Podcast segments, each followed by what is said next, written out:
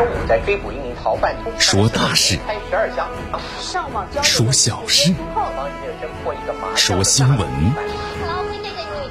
每天早八点，江南说新闻，听奇闻异事，说酸甜苦辣，品五味人生。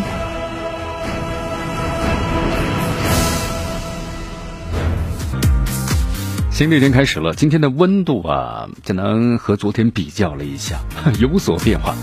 这段时间呢，这天气呢忽冷忽热啊，希望大家突特别要注意，注意增减衣服，别着凉感冒了。今天最高温度啊上升到了二十五度，最低温度呢十一度。你看最低温度的话呢还是蛮低的，所以早晚的有点偏凉。今天天气呢是多云，空气指数啊七十五，所以说今天的话呢，希望大家还是特别注意，体质弱的朋友们多加一件衣服。我们来关注一下今天江南说新闻的主要节目内容。首先呢，我们一起进入的是资讯早早报，资讯早早报，早听早知道。外交部呢驳越南方面的主张，西沙群岛、南沙群岛是中国的领土。美国借疫情啊挑拨中非关系，外交部发言徒劳也极不道德。多省呢连续出现了本土病例和无症状感染者，卫健委呢发言，防控措施一定要落实到户到人。今天的今日话题啊，将能和咱们收音机前的听众朋友们，那么将一起呢聊一聊的是五 G 传播病毒吗？很多朋友说，五 G 跟病毒有关系吗？对，但是呢，在欧洲一些国家呀，特别是西方世界里，反五 G 运动那么正在蔓延啊，谣言映射猎巫的根性，什么意思呢？什么是猎巫呢？关注我们今天的今日话题，为大家详细解读。大话体育。足协主席陈戌源呢是希望的国足带头减薪，同时展现出良好的道德品质。亚足联官员呢是宣布五到六月份进行的赛事要再次的延期，同时欧足联计划七月份重启这个联赛啊，欧冠八月回归改成了单回合。那么这欧洲这疫情在七月份能控制吗？我觉得这个是个不是个定数啊。好，以上就是今天江南说新闻的主要节目内容。那么接下来呢，我们就一起进入资讯早早报，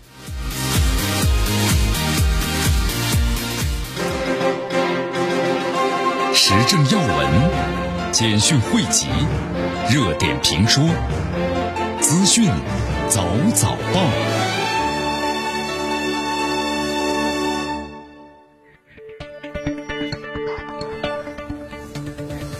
资讯早早报，早听早知道。来一下时间呢，欢迎大家继续锁定和关注江南为大家所带来的绵阳广播电视台 FM 九十六点七新闻广播。我们首先来关注一下啊，昨天咱们中国外交部例行记者会啊，有记者提了这么一个问题，就说四月九号的时候啊，越南外交部发言人表示，三月三十号呢，越南常驻联合国代表团向联合国要递交了照会，反对中方的关于。南海主权主张的两份照会，重申的对西沙和南沙群岛啊拥有主权，同时重申的对根据联合国海洋公约法确定的海域呢拥有是主权、主权的权利和管辖权。那么中方对此有何评论？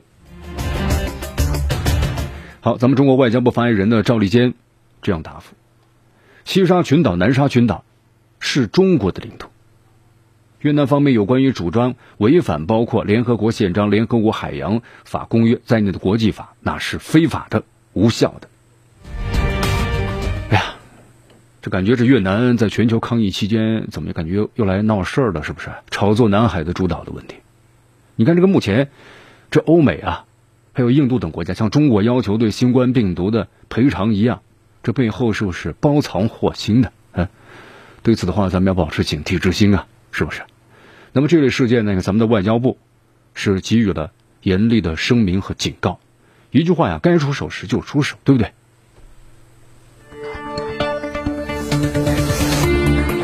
好，在昨天咱们中国外交部例行记者会上啊，你看有记者问了，说美国国务院呢负责非洲事务的助理国务卿纳吉呢发推特说，来自于广州的视频和故事令人震惊，中国必须采取呢制止这些针对中国生活工作的非洲人的行动。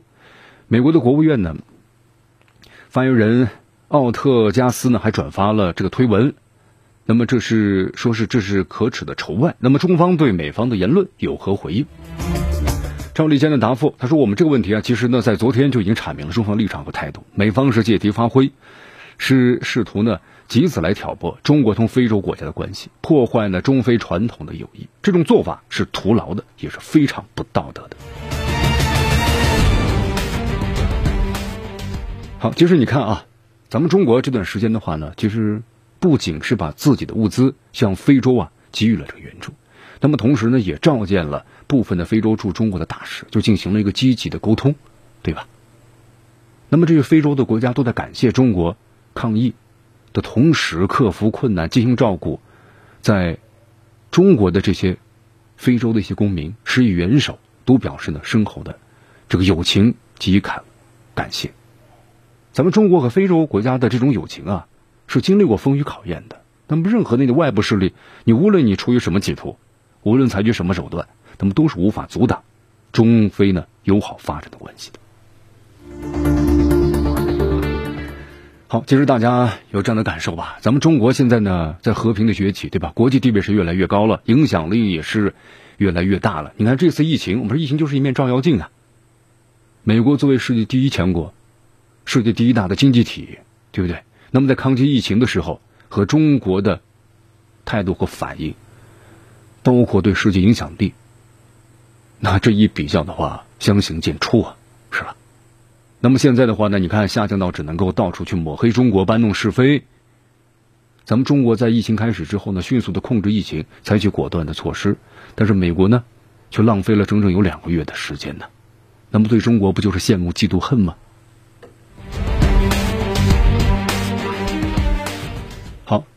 其实作为中国人的话呢，我们希望美国经济也好啊，这是为什么呢？现在全球。我们说了，世界经济的全球一体化，都是一个产业链条上啊，对吧？一环不好的话，影响呢其他的，这都是肯定的。所以我们希望美国应该把你们的精力呢，要放在整个国家的这个经济的的发展上啊。这样的事情啊，多做了之后，没有多大的好处。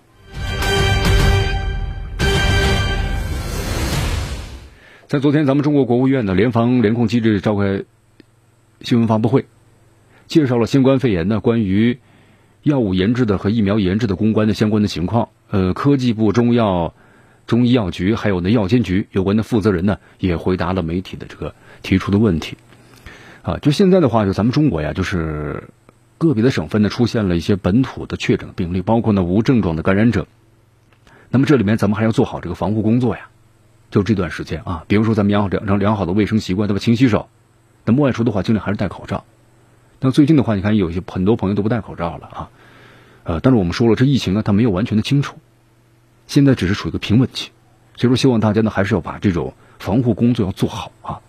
你看这段时间的话呀，包括咱们黑龙江的绥芬河是吧，这个被感染的数量在还还在增加，广东、黑龙江也有持续本土的新增。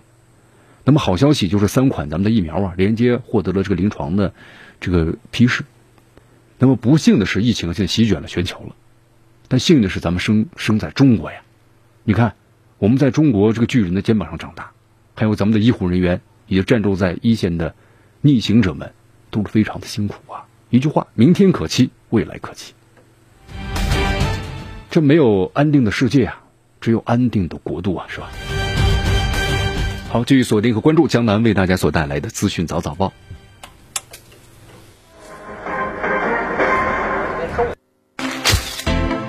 迎着晨光，看漫天朝霞，好的心情，好听的新闻。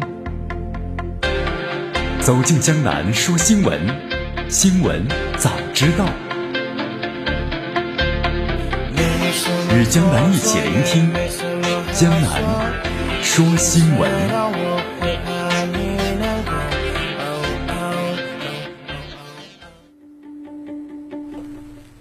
继续回到江南为大家所带来的资讯早早报，资讯早早报，早听早知道。来，咱们继续关注呢下面的消息。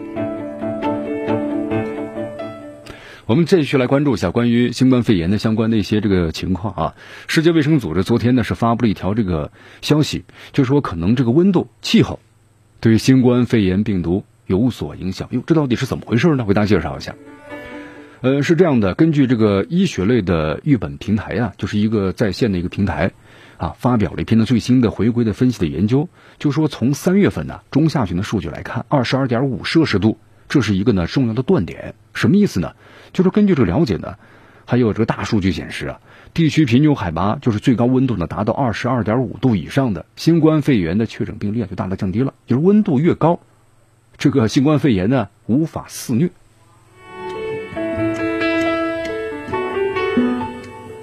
好，但是是不是这样呢？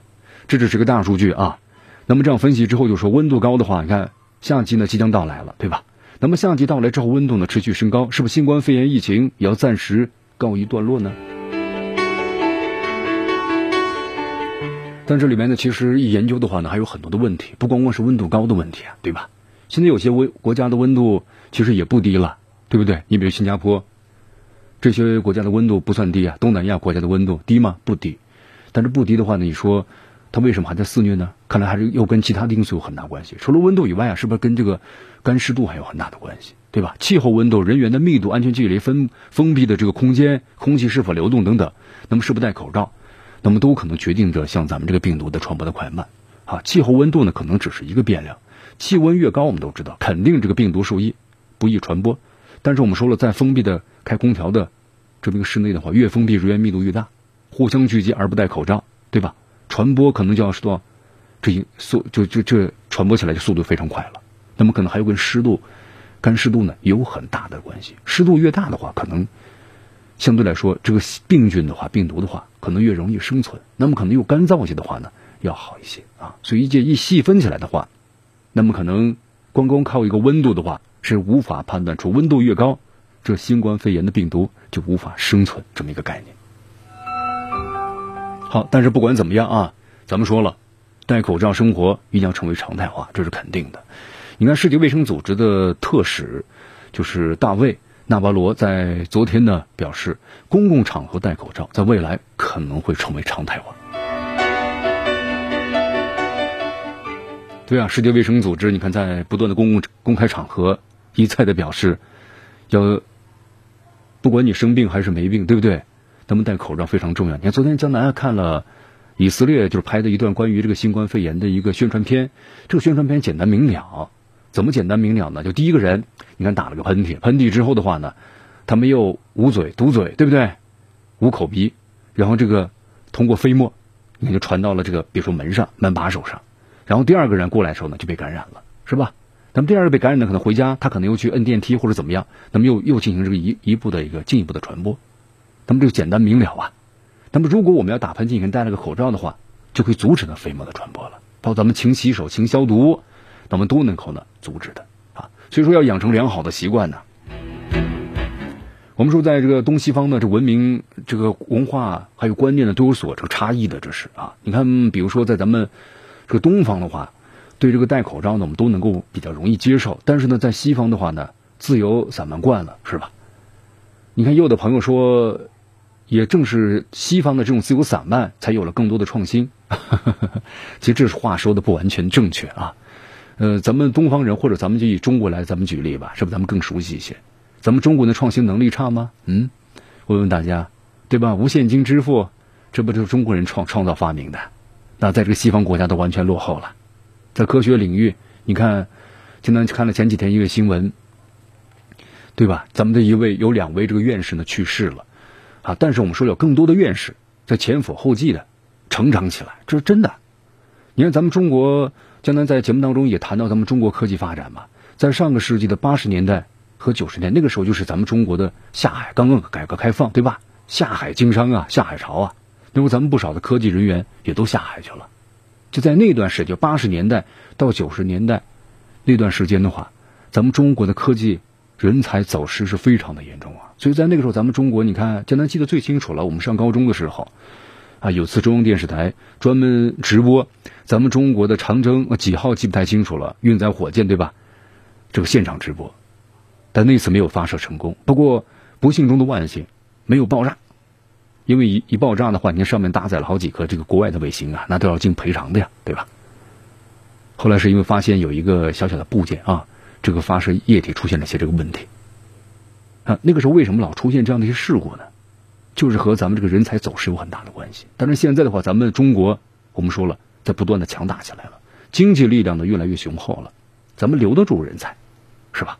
所以说现在咱们呢，你看科技人才一代一代的在不断的成长起来呀。所以咱们中国现在你看，不呃，咱们的运载火箭发射成功率那几乎都是达到百分之百啊！现在，所以说你能说咱们中国人的创新能力不够吗？对不对？这就是很好的个例子来反驳大家。好，我们话说回来了啊，现在的话呢，这新冠肺炎在西方国家肆虐，那么。传统的一些观念必然会发生变化，对吧？你看很多人慢慢发现，哎，戴着口罩之后呢，好像是能够比较好的阻断这个病毒的传播，对吧？能够更好的保护自己，是这样的。没有人不爱自己呀。你在这个西方国家，你再自由再浪漫，你主要的出发地还是要爱护、保护自己啊，是不是？好，世界卫生组织啊发文提醒公众，仅仅佩戴口罩呢还不足以遏制病毒的传播，还要采取其他措施。啊，除咱们戴口罩以外呢，勤洗手对物体表面进行消毒，这是非常重要。好，这里是江南的为大家所带来的资讯早早报，资讯早早报，早听早知道。来，咱们继续关注呢下面的消息。我们来到美国啊，美国的纽约州，我们知道美国纽约州啊，那是美国的新冠肺炎的一个震中了，是吧？呃，在昨天的话呢，纽约州的州长呢科莫发言，他说最坏的事情过去了，只要我们不做出鲁莽的举动，那么现在就能够逐渐逐渐的控制住局势了。好，为什么这个科莫他会说最坏的时期已经过去呢？因为最近一些个数据显示啊，已经呈现了平稳的状态，没有再呈现一个什么曲线的上升的这么一个态势。所以说，根据这个大数据显示，那么纽约州的整个的新冠肺炎的包括确诊病例、死亡人数。那么都呢，逐渐的开始下降了。好，其实话说回来了啊，下降呢，我们说不代表消失啊，对吧？所以说，科莫也警告说嘛，不要做出鲁莽的举动啊。两三天改变这些数字的话，那不代表着新冠肺炎就完全的已经消失了，只能说是最坏的时期已经过去了啊。科莫在发布会上还特别提到，他说过去几天呢，他和来自于这个康涅狄耿州、还有新泽西州、宾夕法尼亚州等等的州长们一起讨论如何制定一个重启经济的计划。因为我们说，在西方国家和咱们，包括中国啊，和东方的不太一样，就他们呢是挣一天的钱花一天的钱，或者说还把明天的钱呢提前花了，对吧？这是我们说的这个 分期付款，对吧？这是花明天的钱。那么他们一个月工资啊，早都提前做好这个安排了。他们是外国人呢，不太爱存钱啊，就是存的话呢，也是很少很少的一部分。所以说，你让他们待在家里头，那么对于他们的经济来说，或者对于社会的稳定来说，也确实有很大的问题。你这个封闭的时间越长的话，那么他们可能面临是一个问题，就吃什么的问题。所以你包括在这个纽约嘛，之前的话是为学生免费发放一日三餐，那么后来就扩大到呢所有的市民都是呢一日可以免费领餐了。因为呢这个问题在这个。西方国家确实比较严重。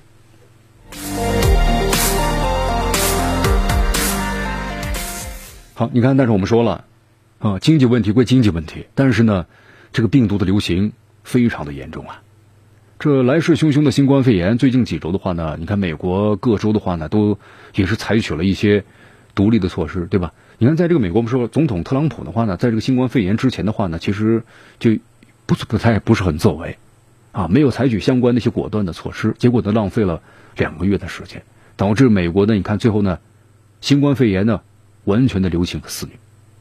那么各个州的话，采取了一些各自的独立的一些措施，什么措施呢？你比如各州啊，那么落实居家令，呼吁民众啊减少外出。不过呢，话说回来了啊，就是在这样的一个大环境下呀，就大家都知道，可能隔离、减少外出是最好一种方法，但是呢，总有这个另类，就是我们说的异类。你看，这个美国华盛顿邮报就报道个消息，在这个南达科他州啊，这个州长呢叫诺姆，就是克里斯蒂诺姆。这个克里斯蒂诺姆他就一直坚持呢是拒绝实施居家这个限制。啊，为什么呢？他说呢，要不要上班啊？啊，做礼拜啊，出去待在家里，不是政府决定，是你们个人来决定的。那么言下之意就说呢，你们可以自由外出，我们政府呢不管，对吧？事实证明，没有个地方能够幸幸免的。他这么意思就说了，不管你待在家里头还是出去，那么都不能够幸免。你看这话说的有道理吗？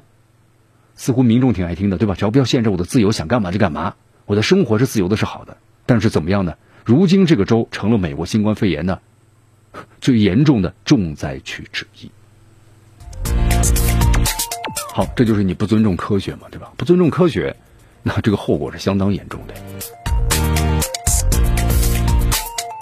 对，你看这美国的话，我们说了，自己呢不也重视这个新冠肺炎，现在的话呢，导致新冠肺炎在美国的这个流行和肆虐，是吧？那么同时呢，又频频开始甩锅了，无端的去指责世界卫生组织，对，还有对中国的无端的指责。你看最近的话，这美国就说了嘛，不给要从世界卫生组织撤资嘛，就不给不给这会费了嘛，是不是？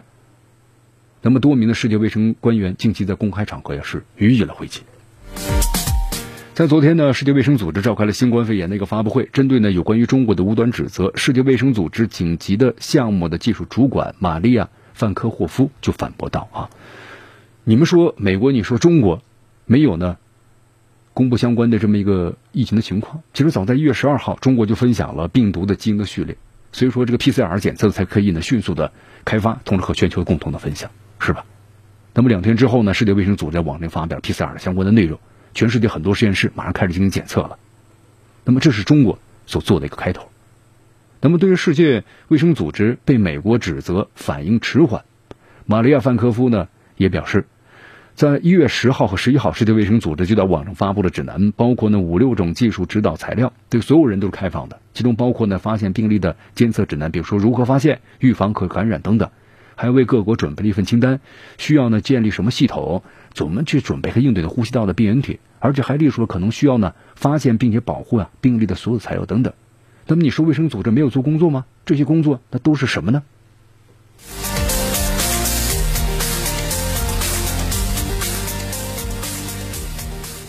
好，所以说世界卫生组织的代表呢，单位纳巴罗在昨天呢，也对这个美国全国广播公司 NBC，还有就是与世界对话的电视栏目当中啊，就是驳斥了这些以上的这些呢不实的说法。那么希望各国政府呢，其实应该联合起来，共同的抗议啊。我们说现在就是全球人类的共同体呀，对吧？全球经济都是一体化的，我们不希望某一个国家呢都出现问题，对吧？你一出现问题，其实那都有影响啊。你美国不好，对中国经济也有很大的影响啊。所以我们怀着一颗包容的心，对吧？一个大国的话，我们就说了，要有一颗宽容的心，一颗包容的心。那么都希望呢，全世界每一个国家都好，每一个国家都好，这世界呢，其实会更好。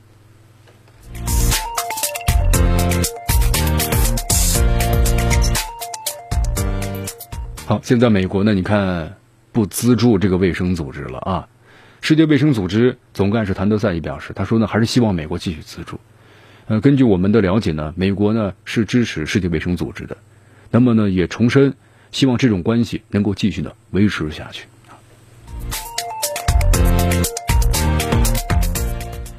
好，特朗普，你看美国总统特朗普唐纳德对吧？在昨天呢就宣布退出这个世界卫生组织，包括呢也要威胁退出世界贸易组织。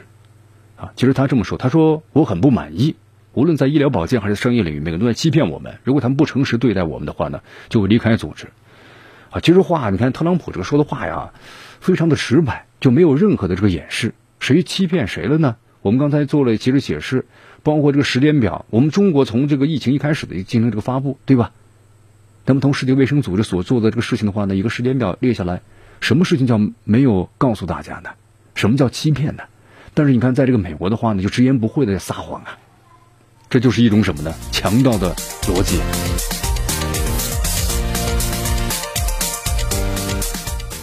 你看，对于此的话呢，俄罗斯外交部昨天在这个 Facebook 上呢发表声明说，在新冠肺炎全球蔓延的背景之下，某些国家试图把自己的国内的疫情啊日益恶化的责任推到其他国家，这令人担忧，这是在损害呢其他国家的利益。咱们中国外交部也表示，俄罗斯俄方的立场的客观公允，中方对此呢表示赞赏。新冠疫情给人类带来的严重威胁，国际社会只有树立人类命运共同体的理念，团结合作、携手应对，才能够战而胜之。那么我们说了，每个国家的意识形态都不太一样，对吧？那么摆脱各种的无端指责和猜忌，要避免的把抗疫合作的政治化，包括甩锅和推责、转嫁矛盾的做法，这些呢，应该是要避免。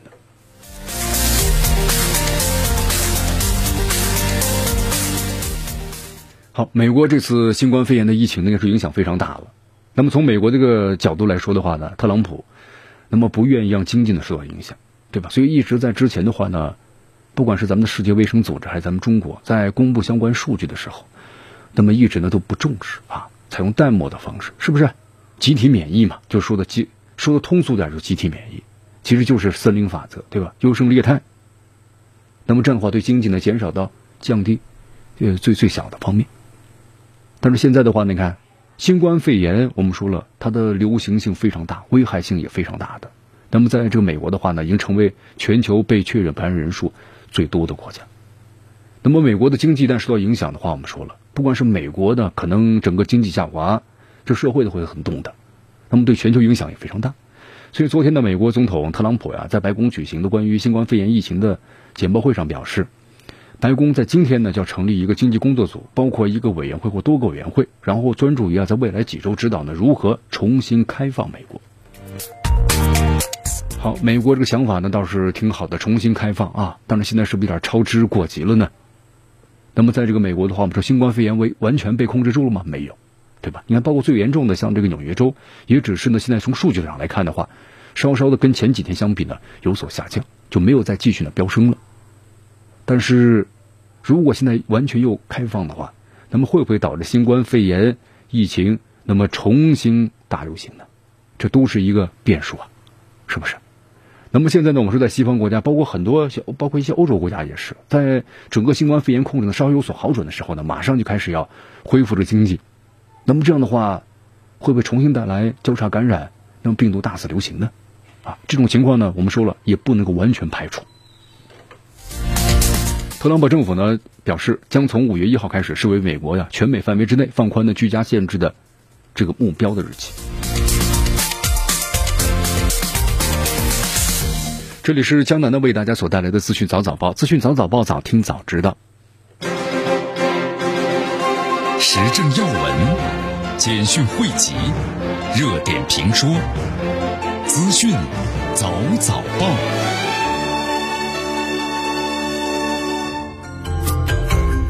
欢迎大家继续锁定和关注江南为大家所带来的资讯早早报，资讯早早报早听早知道。来，咱们继续锁定 FM 九十六点七。我们来到日本啊，日本首相安倍晋三呢，在宣布了东京还有大阪等七个都府县呢进入这紧急状态，现在是满了一周这个时间了啊。但是在日本的话，其实我们看一下，新冠肺炎患者呢不断增加，这个情况就说啊没有一个很好的改善。那么同时啊，就是在日本呢，政府和地方的自治体啊，关于这防御举措有很大的分歧。那么紧急状态呢长期化啊。你看，我们说日本呢，它的这个体制啊，是模仿这个，呃，美国对吧？美国呢，它是这个联邦制，它这个联邦制的话，就是各个州呢属于是联邦，呃，加盟，类似于这个美国。那么同时，在这个州州下面的话呢，还有县，但这个县的话呢，和这个市呢，我们说又不太一样。这个县呢，是由州所设立的一个管理机构，但这个管理机构啊，是对这个州呢负责。那么市呢，是由就是美国的老百姓所选举出来的这管理机构，所以他们是互相独立的啊，听起来挺复杂是吧？就这样呢，互相不干扰。但有的时候我们说了，在政令实施的时候，特别在遇到重大灾情，咱们实施的时候就非常的不果断了啊，有点互相扯皮的感觉。你看这个日本呢，也是有这样的问题。你政府中央政府发的一些文件，地方的自治体啊，你可能不接受。那么像美国，你政府发表的相关一些东西措施的话呢，你州长他有权利拒绝的。因为他们是独立的，啊，就有这么一个问题。你看，安倍此前呼吁啊，被宣布的紧急状态的这个东京都啊、大阪府啊等等等等，市民尽量不要外出，对吧？包括人员密集的场所呢都停业。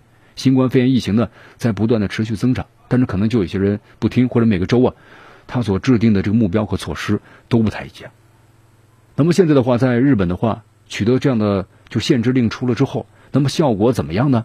有一定的效果，但有些在地方话也不是特别的好。你看，安倍呢，在十一号的政府呢对策的总部呼吁啊，就上班人数啊，一定要降到呢七成左右。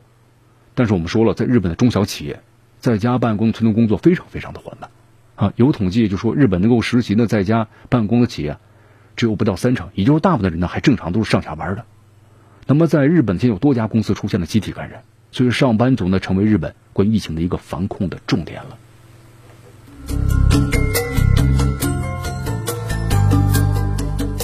好，就像刚才我们所谈到的一样啊，那么中央政府的话呢，在日本可能下关的下达的相关的措施是非常严厉，而且呢应该是有效的，要执行的话。但是呢，我们说具体执行是有些问题。你看，关于具体实施的具体时期啊、范围，那么和政府呢产生了不小的分歧，对吧？你看日本的这些府县，那么他们呢都有的强烈主张企业呢先停下来，但是有的不行，我们要维护着经济。那么我们的我们财力不够啊，你要把这些企企业都停了，我们没办法。所以这成为日本现在一个非常大的难题啊。其实有网友们就这么说了，比起让人停业，还是早点结束疫情比较好。但是你停业的话，就是为了更早的结束疫情啊，只有这么一个问题。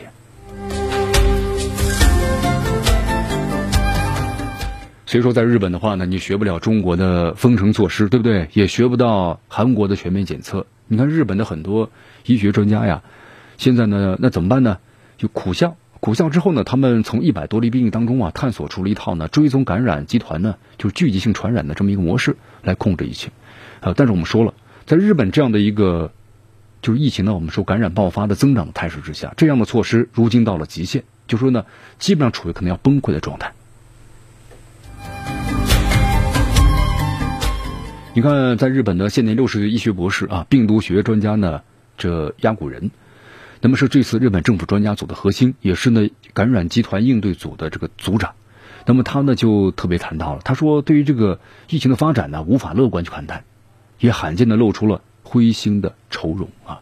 因为首先就说，日本在法律上呢没有办法强制，就是封城等措施。那么第二呢，检测能力又不足，物资呢严重的是匮乏，每十万人呢只有十台呼吸机。所以说，虽然呢一直在探索日本的可行的特殊控制模式，但是。这些物资，还有呢，政策上的一些、政治上的一些短板，那么造成啊不得力。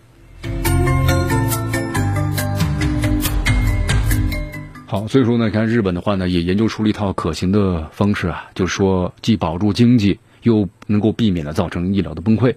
那么专家组们现在没办法了，对吧？就是没办法中的办法，决定的是赌一赌。啊，但中赌的结果呢，发现好景不长啊。可能经济没有保住，同时呢，整个的医疗体系又处于崩溃的状态。好，其实你看，不光是日本政府呀，包括很多西方国家，就他们的做法呢，你看，在中国防治控制疫情的时候呢，一投入都是大量的资金啊，那你准备要回收的时候呢，可能你你有没有这经济实力呢？可能中国有，我们可以封城了两个月的时间。那么其他国家有没有呢？很多西方国家难以有啊。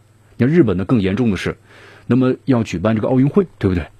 奥运会到现在为止的话呢，投入是几百亿的美金了。本来说在今年的七月份，通过这次奥运盛会能够让日本的经济呢有所这个提升，是吧？但是没想到呢，突然一场这个灾难直接影响了他们，包括呢不奥运会要延期了，同时本国经济也是大受影响。那么从日本政府的角度来说呀，心理上和国家面前都是很难交代的。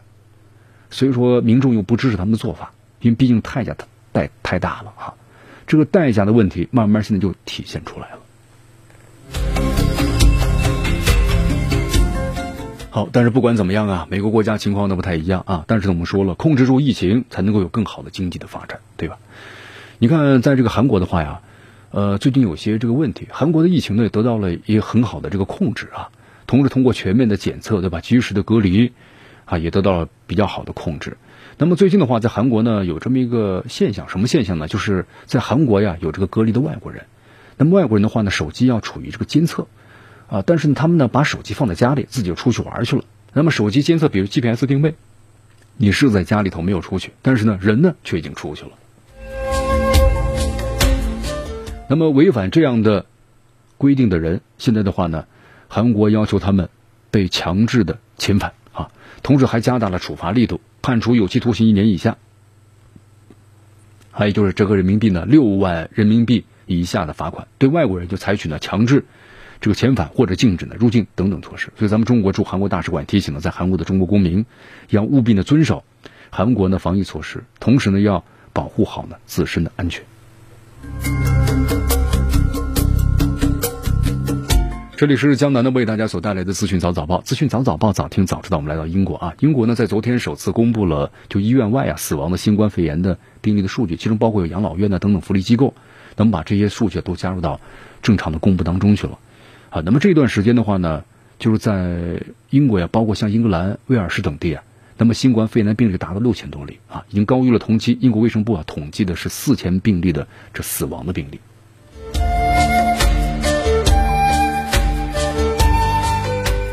在昨天呢，印度的总理莫迪宣布全国呢这个封锁将延长到呢五月三号。呃，其实到现在为止，简单看了一下，也统计了一下，全球至少有十个国家宣布呢延长措施来应对呢新冠的疫情。人不流动，通过这样一种封闭式的管理，那么就能够比较好的阻隔这个病毒的传播。啊，但是我们说了，这个对经济影响呢是很大呀，是吧？法国总统马克龙呢，在昨天发表电视讲话说，为了防止和防控的新冠疫情而实施的禁足令延长到了五月十一号。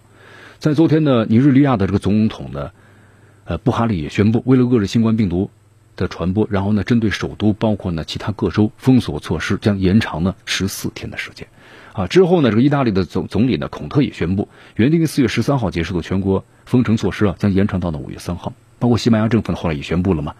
将延长的封锁和这个法国、西班牙边境日期延长到呢四月二十六号。呃，之后爱尔兰的这个总理啊瓦拉德卡也宣布，原定于四月十二号到期的居家令延长到呢延长三个星期，一直到呢五月五号。南非政府后来也发发布了这个通告，就是三月二十七号临时执行的二十一天的封锁令，那么延长呢十四天的时间。好，包括匈牙利啊，在其他的一些约旦、一些其他国家，包括希腊。那么都把这个限制措施啊延长了，那么这是唯一有效的新的方法，对吧？你光要经济是不要人民的生命吗？这是不可能的事情啊！人呢是能够创造经济的啊，虽然现在呢感觉非常的困难，但是如果要是不去积极应对的话，那么失去生命，你用什么来创造经济呢？好，其实现在我们说这疫情啊，我们采取了一些相关的措施，比如说封闭措施。人们减少了外出，工厂呢也停工了，呃，突然我们就发现人类对这地球的影响还是蛮大的，是吧？